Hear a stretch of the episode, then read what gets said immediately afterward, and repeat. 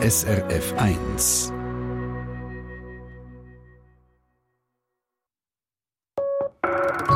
Uhr, Zeit fürs Rendezvous. Schön haben Sie eingeschaltet.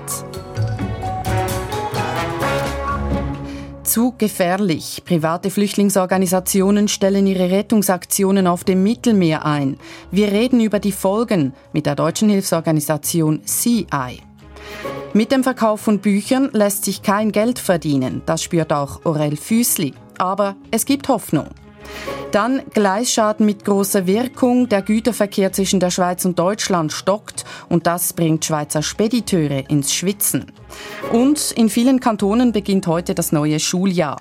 Groß ist das Interesse am Gimmi. Was das bedeutet, besprechen wir im Tagesgespräch um eins.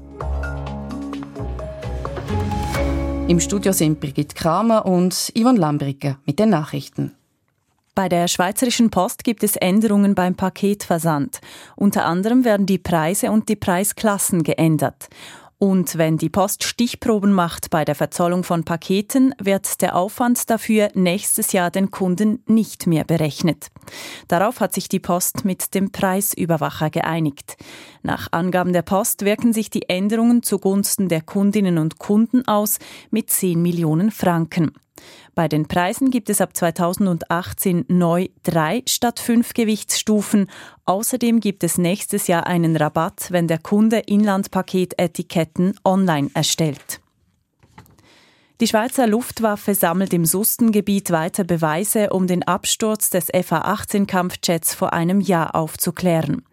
Unmittelbar nach dem Absturz seien Trümmerteile geborgen worden. Nun würden bis Ende Woche weitere Teile in schwer zugänglichem Gebiet eingesammelt, teilte die Luftwaffe mit. Der Kampfjet war am 29. August letzten Jahres an einer Felswand zerschellt.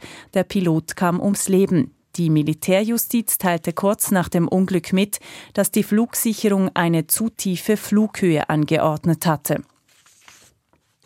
China will die UNO-Sanktionen gegen Nordkorea umsetzen. Die Einfuhr von Kohle, Eisen, Blei und Fisch aus Nordkorea werde man verbieten, teilte das Handelsministerium in Peking mit. China ist einer der letzten wichtigen Verbündeten Nordkoreas. Anfang August hatte der UNO-Sicherheitsrat einstimmig schärfere Sanktionen gegen Nordkorea beschlossen, nach den jüngsten Raketentests der Regierung in Pyongyang. Die internationale Gemeinschaft muss die Sanktionen innerhalb von 30 Tagen umsetzen. Beim Angriff auf ein Restaurant in Burkina, Fa in Burkina Fasos Hauptstadt Ouagadougou sind gemäß offiziellen Angaben mindestens 18 Menschen getötet und mehrere Personen verletzt worden. Angreifer hatten am Abend auf die Gäste geschossen, danach verschanzten sich die Täter im Gebäude. Bei dem folgenden Polizeieinsatz seien die beiden Angreifer getötet worden, teilte die Regierung mit. Das Restaurant ist vor allem ein bei Ausländern beliebtes Lokal. In Pakistan haben die Feierlichkeiten zum 70. Jahrestag der Unabhängigkeit begonnen. In der Landeshauptstadt Islamabad und den vier Provinzhauptstädten wurden Salutschüsse abgefeuert. In Indien wird die Unabhängigkeit morgen gefeiert. Pakistan und Indien wurden 1947 unabhängig, als die vormalige britische Kolonie Britisch-Indien aufgeteilt wurde. In der Folge kam es zu Gewalt zwischen Anhängern verschiedener Religionen. Mehrere hunderttausend Menschen starben. In Australien könnte die liberal-konservative Koalition allenfalls ihre Mehrheit im Parlament verlieren. Dies, weil bekannt wurde, dass Vizepremierminister Barnaby Joyce Doppelbürger ist. Er ist nicht nur Bürger Australiens, sondern auch Bürger Neuseelands. Australische Abgeordnete dürfen jedoch gemäß Gesetz keine doppelte Staatsbürgerschaft besitzen. Die Regierungskoalition hat lediglich eine Stimme mehr. Sollte Joyce sein Parlamentsmandat und sein Amt verlieren, ist diese eine Stimme weg. Ein Gericht wird über den Fall entscheiden. Im Tessin hat eine Wölfin Nachwuchs bekommen. Im Valle Moropia, östlich von Bellinzona, gäbe es vier junge Wölfe, teilte das Tessiner Amt für Jagd und Fischerei mit. Es sei der dritte Wurf des Weibchens F8 und des Männchens M47, heißt es in der Mitteilung. Wildhüter hätten die jungen Wölfe mit Hilfe von verschiedenen Fotofallen im Revier des Wolfspaares entdeckt. Das Revier befindet sich auf Tessiner, italienischem und wahrscheinlich auch auf Bündnerboden. Das Wetter heute und morgen scheint auf die Sonne bei sommerlichen 26 bis 30 Grad. Jeweils gegen Abend entstehen vor allem in den Bergen einige Schauer und Gewitter. Flüchtlinge retten ist zu gefährlich geworden, sagen diverse private Hilfsorganisationen und ziehen ihre Schiffe auf dem Mittelmeer zurück. Die Stimmung gegenüber den Rettern sei zunehmend feindseliger geworden, heißt es zum Beispiel bei der Organisation Ärzte ohne Grenzen. Auch das deutsche Hilfswerk CI hat seine Hilfe eingestellt. Die Hilfswerke reagieren damit auf den zunehmenden Druck Libyens. Libyens Küstenwache wirft den Hilfsorganisationen vor, mit Schleppern zusammenzuarbeiten und hat angekündigt, die Hoheitszone vor der libyschen Küste auszudehnen. Hans-Peter Buschheuer ist Sprecher der Hilfsorganisation CI. Ich habe ihn gefragt, wie gefährlich ist denn die Situation für die Hilfsschiffe? Die Bedrohung seitens äh, der libyschen Regierung ist sehr konkret und äh, die libysche Küstenwache hat ja in der Vergangenheit auch auf einzelne NGOs, aber, auch auf Flüchtlingsschiffe geschossen. Sie haben auch letztes Jahr ein Schnellboot von uns gekapert, das sie seither widerrechtlich im Besitz halten. Sie haben zwei Leute von uns in Haft genommen und für ein paar Tage eingesperrt. Also mit äh, denen ist nicht zu spaßen und die neue Drohung, nämlich das Seegebiet auf unbestimmte Größe auszudehnen und uns äh, äh, den sozusagen die Zufahrt zu verwehren, ist schon sehr, sehr ernst zu nehmen. Stellen Sie die Hilfsaktion, die Rettungsaktionen denn nun ganz ein oder fahren Sie einfach weniger nahe an die libysche Küste? Äh, es hat keinen Sinn, in 70 oder 100 Meilen, Seemeilen Entfernung vor der libyschen Küste zu fahren, weil das Seegebiet dann riesengroß wird und die Wahrscheinlichkeit, dort überhaupt ein flüchtendes äh, Flüchtlingsschiff zu finden, ist äh, nahezu unmöglich. Ähm, so weit kommen diese völlig untermotorisierten und kaum schwimmfähigen Schlauchboote ohnehin nicht. Also wenn, dann sind sie entweder vorher abgefangen worden von den Libyern oder die Menschen sind ertrunken. Was heißt denn das nun für die Flüchtlinge, wenn keine Rettungsschiffe mehr unterwegs sind? Wenn keine Menschen mehr flüchten, dann können auch keine Menschen mehr ertrinken. Das ist natürlich richtig und auch positiv. Negativ ist allerdings, dass die äh, humanitäre Situation in Libyen ähm, so katastrophal ist für die Flüchtenden. Da kommt es zu Vergewaltigungen, zu Zwangsarbeit, zu Sklaverei, zu illegalen Erschießungen in, in privat errichteten Gefängnissen und Lagern.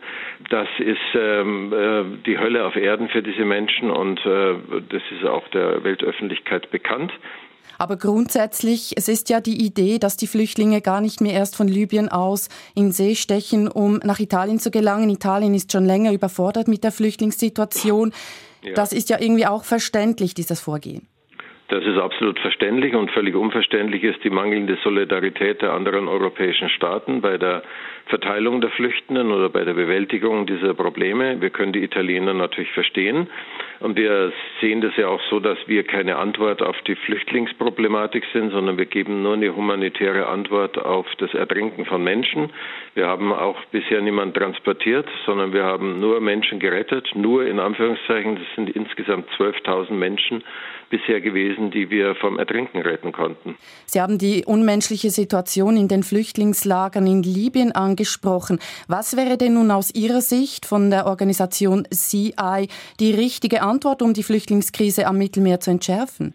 Das erste wäre natürlich die humanitäre Situation in Libyen dringend zu verbessern und unter internationale Aufsicht zu stellen, um diese illegalen Lager aufzulösen und den Menschen Mindeststandards äh, ihrer, ihrer Existenz zu garantieren. Das andere sind die, ist die Beseitigung der Fluchtursachen, also erst mal verhindern, dass die Menschen überhaupt von ihren Ländern äh, flüchten müssen. Und Ihr Rettungsschiff wartet das jetzt in einem Hafen, um allenfalls doch wieder in See stechen zu können? Wir warten ähm, mal ab, ob sich die, ob die libysche Regierung äh, zur, zur Raison gerufen wird. Sie ver, verstoßen ja gegen internationales Recht durch die einseitige Ausweisung ihres Seegebietes. Das äh, ist ja ist ja eine einmalige Situation in der in der Geschichte der der internationalen Seefahrt, dass ein Land einseitig einfach ein, ein Gewässer als sein eigenes bezeichnet. Und wenn das Gewässer wieder gefahrlos für uns, für unsere Crews befahren werden kann, werden wir natürlich weiterhin auf Rettungsfahrt gehen. Das versteht sich von selbst. Sagt Hans-Peter Buschheuer, Sprecher der Hilfsorganisation CI. Hier im Rendezvous. Und mit diesen Themen geht es bei uns weiter. Informatik als Schulfach. Im ersten Halbjahr haben wir Scratch, also Spiele programmiert, über die Website Scratch. Dieses Semester tun wir Roboter programmieren. Ja, sehr interessant. Die Kantonsschule Zug testet bereits, was dereinst an allen Gimmis gelten soll. Dann Wahlkampf in Sachsen. Ich bilde mir ein, dass ich noch 100% CDU bin. Ja? Und äh, so wie ich eigentlich auch mal eingetreten bin bei Helmut Kohl 1990. Bisher unbestrittene Nummer 1 erhält der CDU-Bundestagspolitiker Klaus Brämig Konkurrenz von der AfD. Was das heißt. Und alte Handys oder Computer als Okkasion im Ausland willkommen, als Elektroschrott aber ein Problem. Nur in der Praxis ist es wirklich oft schwer zu unterscheiden, äh, ist ein Gerät noch eine Occasion und damit ein Produkt oder handelt es sich schon um Abfall. Und das stellt die Behörden vor eine schwierige Aufgabe. Mehr dazu kurz vor eins. Zuerst zum Buchhandel. Aller Bemühungen zum Trotz bleibt dieser ein hartes Geschäft. Das spürt das Industrie- und Handelsunternehmen Aurel Füßli und weist in seinen Büchern zurzeit einige rote Zahlen auf. Anfang Jahr ließ das Unternehmen alle Thalia-Buchhandlungen in Aurel Füßli umbenennen, reduzierte Verkaufsflächen und verbesserte den Onlinehandel. Trotzdem schreibt die Buchhandlungssparte ein Minus von 1,8 Millionen Franken in den ersten sechs Monaten. Gibt es für den Schweizer Buchhandel überhaupt Hoffnung? Wirtschaftsredaktor Massimo Agostinis. Die Orel Füßli Buchhandlungen haben im ersten Halbjahr drei Prozent an Umsatz verloren. Gemessen am gesamten Büchermarkt, der um vier Prozent nachgegeben hat, ist das schon eine halbwegs gute Nachricht. Zumindest betont Orel Füßli, dass man weniger als der Markt geschrumpft sei. Und wenn das Weihnachtsgeschäft einigermaßen gut laufe, dann hoffe man, an das letztjährige Ergebnis anknüpfen zu können, das mit einem Plus von zwei Millionen schloss. Tatsächlich, sagt auch Dani Landolf, Geschäftsführer des Schweizerischen Buchhändler- und Verlegerverbandes SBVV, also ich glaube schon, in der gegenwärtig schwierigen wirtschaftlichen Lage des Buchhandels kann man sagen, wenn wir nicht so viel verlieren, dann äh, ist man schon glücklich. Auch wenn der Buchhandel weiter unter Druck bleibt, Dani Landolf ortet durchaus Licht am Horizont, zum Beispiel beim Onlinehandel. Weil die Zahlen, die von Leuten, die Bücher über äh, Internet bestellen, seit etwa zwei, drei Jahren konstant sind. Also wir sind ungefähr jedes vierte Buch wird online bestellt. Und äh, das ist jetzt aber nicht, hat nicht mehr zugenommen, sondern bleibt ungefähr konstant. Der Online-Buchhandel verharrt also bei etwa 25% Marktanteil, der Rest geht noch immer über die Ladentheke. Auch scheint das gedruckte Buch nicht auszusterben, wie einige Beobachter meinten. Die elektronischen Bücher haben zwar einen Anteil von knapp 10 Prozent erobert, doch bewegt sich auch diese Zahl kaum mehr nach oben. Auch bei den Buchhandlungen habe sich die Situation leicht entspannt, sagt Daniel Andolf. Zwar seien alleine in der Deutschschweiz in den letzten zehn Jahren über 100 Buchhandlungen verschwunden, doch das Ladensterben gehe weniger schnell voran als früher. Andererseits sehe ich jetzt, dass auch wieder Buchhandlungen neu gegründet werden, dass Buchhandlungen übernommen werden. Das war eine Zeit lang ganz schwierig, Leute zu finden, die quasi äh, gut eingeführte Buchhandlungen übernommen haben. Neue wurden gar keine mehr gegründet und das ist für mich auch ein Anzeichen dafür, dass die Branche lebt. Auch die Zahl der Verlage bleibt stabil, auch wenn deren finanzielle Situation häufig sehr prekär sei, sagt Landolf weiter. Problematisch bleibt aus Sicht des Buchhandels der Euro-Franken-Kurs. In der Zeit, wo der Franken deutlich äh, gegenüber dem Euro gewonnen hat, dann äh, sind auch die Umsätze im Buchhandel zurückgegangen, weil wir die Europreise einfach weitergegeben haben, die meisten an die Kunden und damit die Bücher billiger geworden sind in der Schweiz. Zum Vergleich, noch vor wenigen Jahren lag der durchschnittliche Bücherpreis bei 25 Franken, jetzt oszilliert er um die 20 Franken. Zeichen dafür, wie stark der Wettbewerbsdruck ist. Massimo Agostinis. Die Bahnstrecke zwischen dem deutschen Karlsruhe und Basel ist für die Nord-Süd-Verbindung zentral, vor allem auch für den Gütertransport. Jährlich passieren über 50.000 Güterzüge die Grenze bei Basel. Dass die Strecke wegen eines Gleisschadens wohl länger unterbrochen sein wird, betrifft auch die Schweiz. Die Auswirkungen sind vielschichtig. Wirtschaftsredaktor Andi Lüscher. Die Produktpalette, die normalerweise auf der betroffenen Strecke in die Schweiz und weiter nach Italien transportiert wird, ist groß. Treibstoffe, Esswaren, Stahl und Metalle etwa.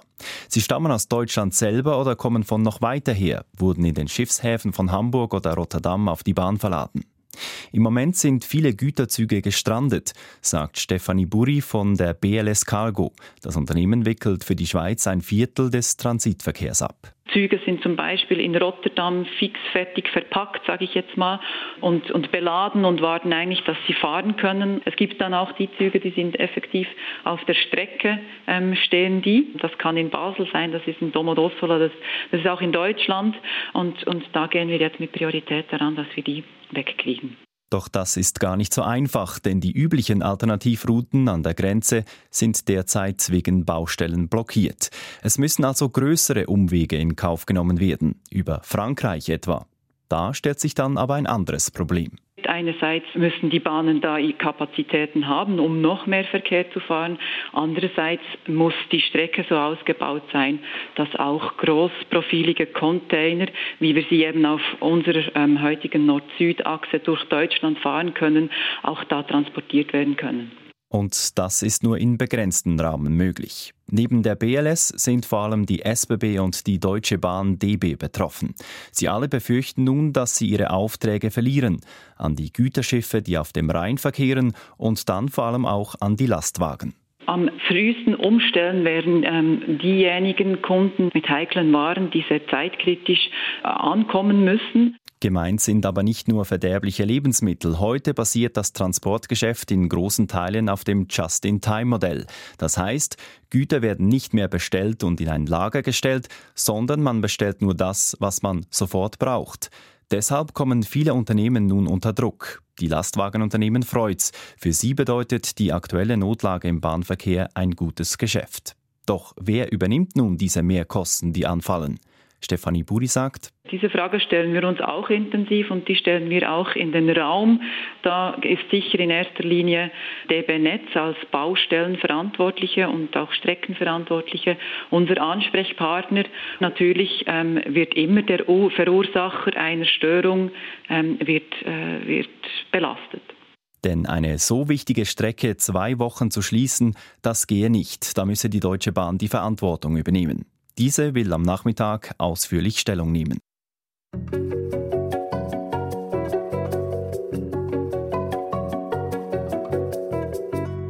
Zwölf Minuten vor eins.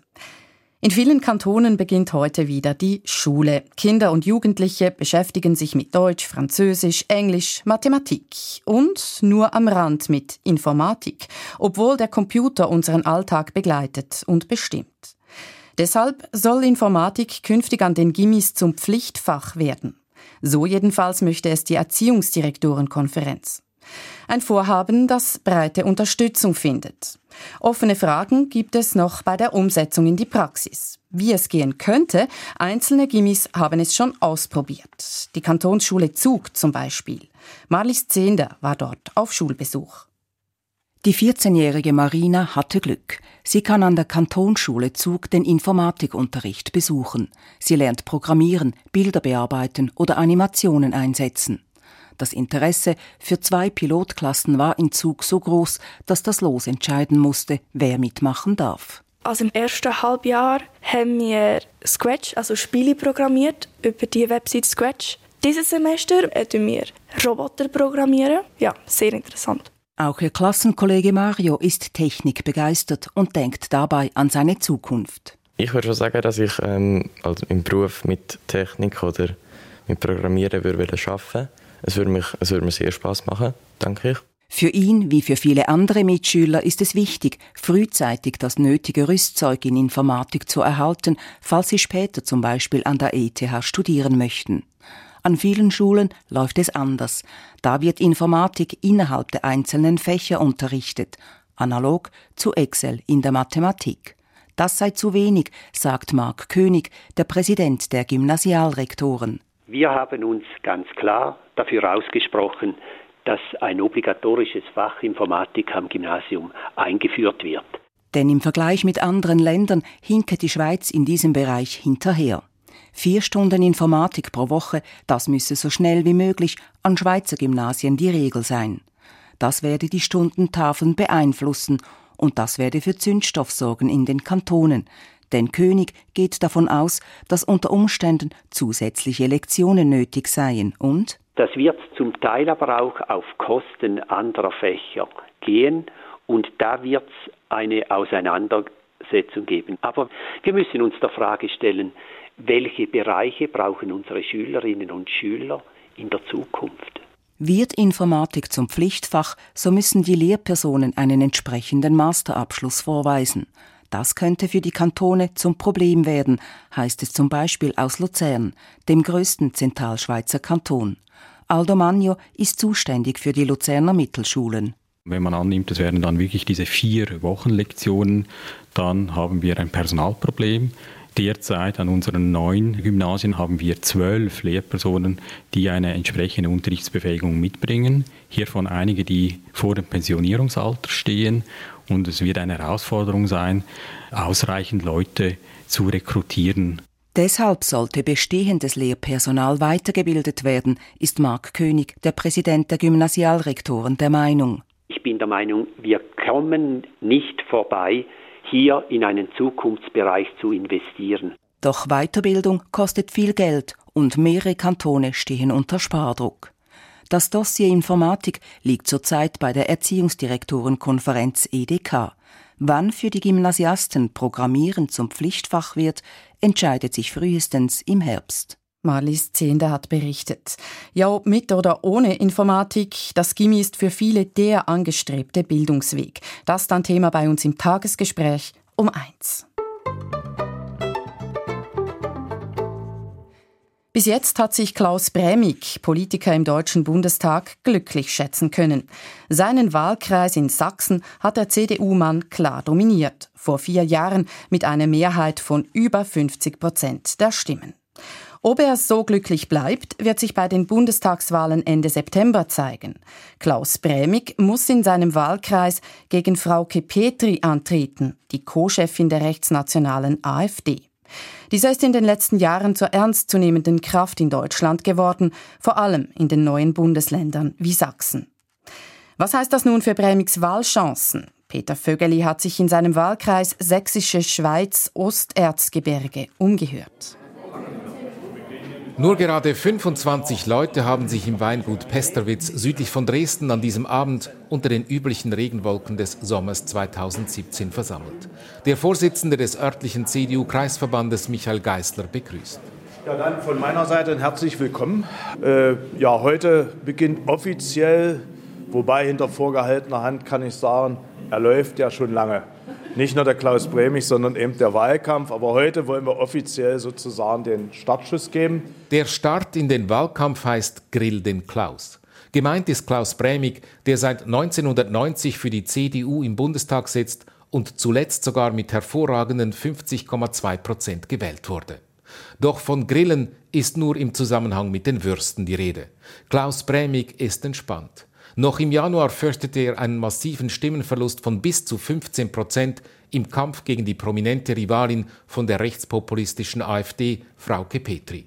Acht Monate später ist er spürbar gelassener. Nein, ich würde sagen, die Zahl wird nicht mehr so hoch sein. Die Umfragewerte der AfD haben sich im Vergleich zu ihren besten Zeiten halbiert. Die Partei ist zerstritten und Frauke Petri selbst stark angeschlagen. Direkt vor Ort ist sie bislang kaum aufgetreten. Offenbar fordert sie Klaus Brämig nicht zum direkten Duell heraus. Das heißt, sie wird zwar problemlos über die sogenannte Landesliste der AfD nach dem Proporzverfahren in den Bundestag einziehen, aber im Duell um das sogenannte Direktmandat hat sie keine Chance. Und so klingt es auch an diesem CDU-Abend. Haben Sie sich mal überlegt, AfD zu wählen? Nein.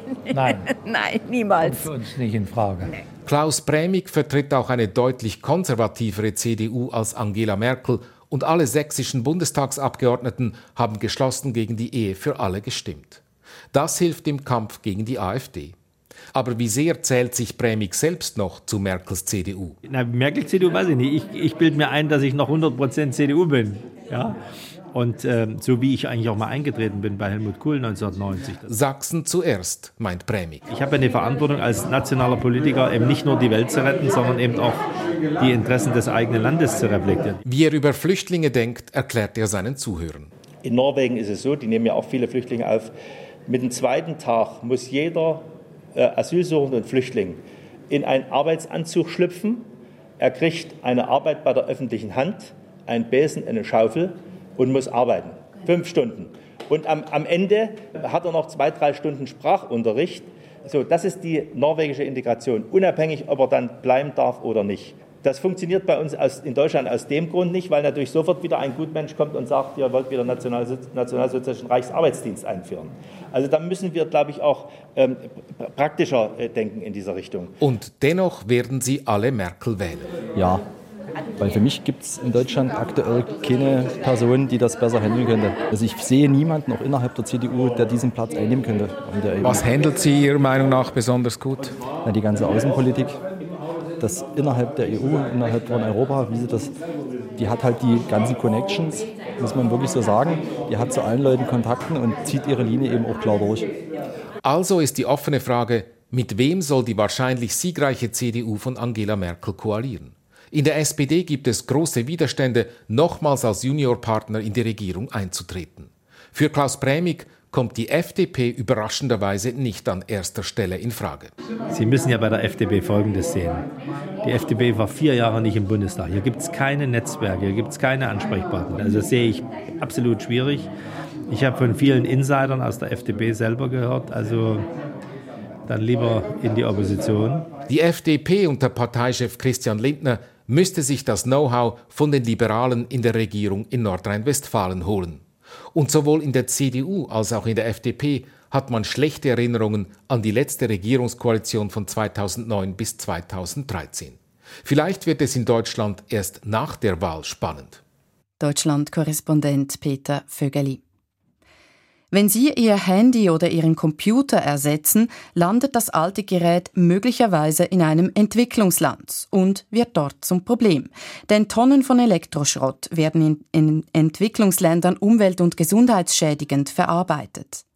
Die UNO möchte dieses Problem anpacken. Aber um es zu lösen, muss sie erst einmal wissen, woher der Elektroschrott genau kommt und wohin er geht. Und das herauszufinden, ist gar nicht so einfach. Wirtschaftsredaktorin Anna Lehmenmeier. Ein sechsjähriges Handy ist nicht mehr zu gebrauchen. Finden hierzulande viele. Zwar kann man damit noch telefonieren, doch das neueste Betriebssystem installieren, das geht oft nicht mehr. Wohin also mit dem Handy? Grundsätzlich gibt es zwei Möglichkeiten, erklärt Marco Buletti, zuständig für Siedlungsabfall beim Bundesamt für Umwelt. Erstens, früher oder später landet es im Schweizer Abfallsystem. In der Schweiz existiert ein gutes Sammelsystem und diese äh, Altgeräte werden dann kanalisiert in diverse Anlagen, über die die Schweiz verfügt. Also sachgemäßes Recycling.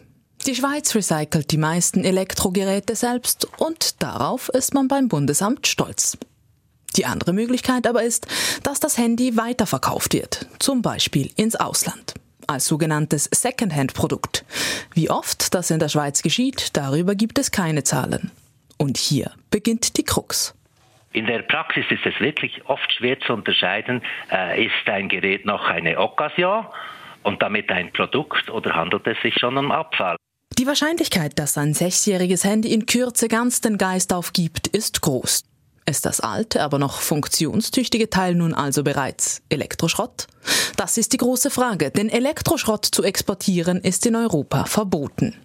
Occasion-Produkte ins Ausland zu verkaufen? Nicht.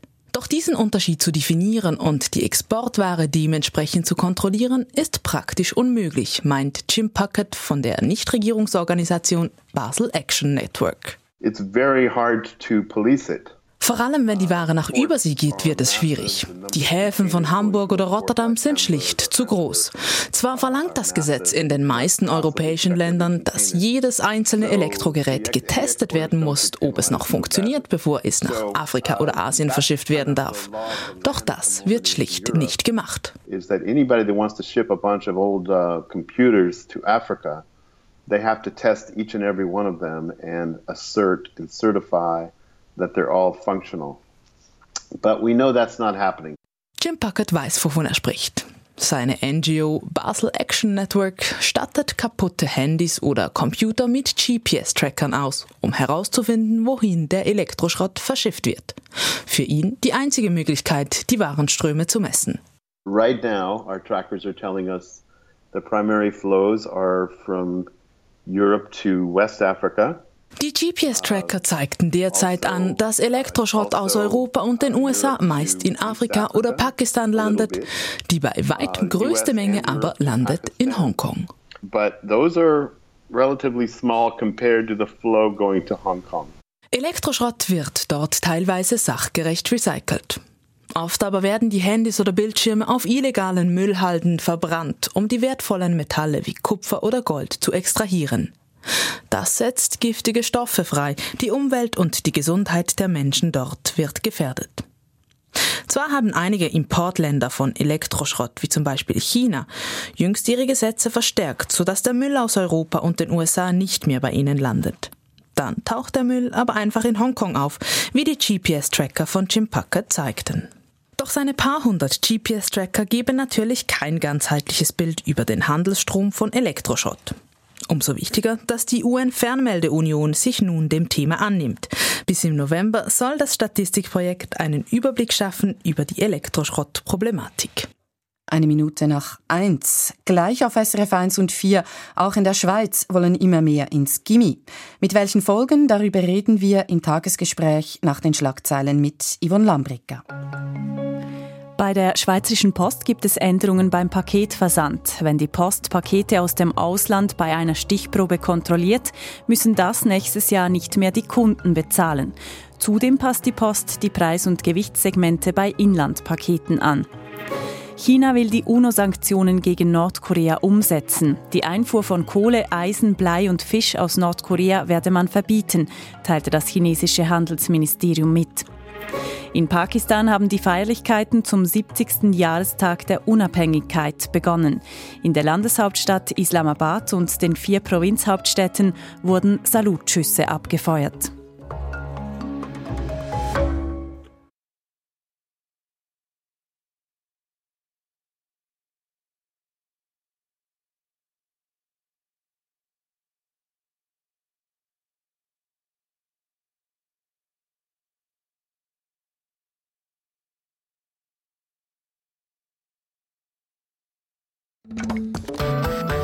Eine Sendung von SRF1.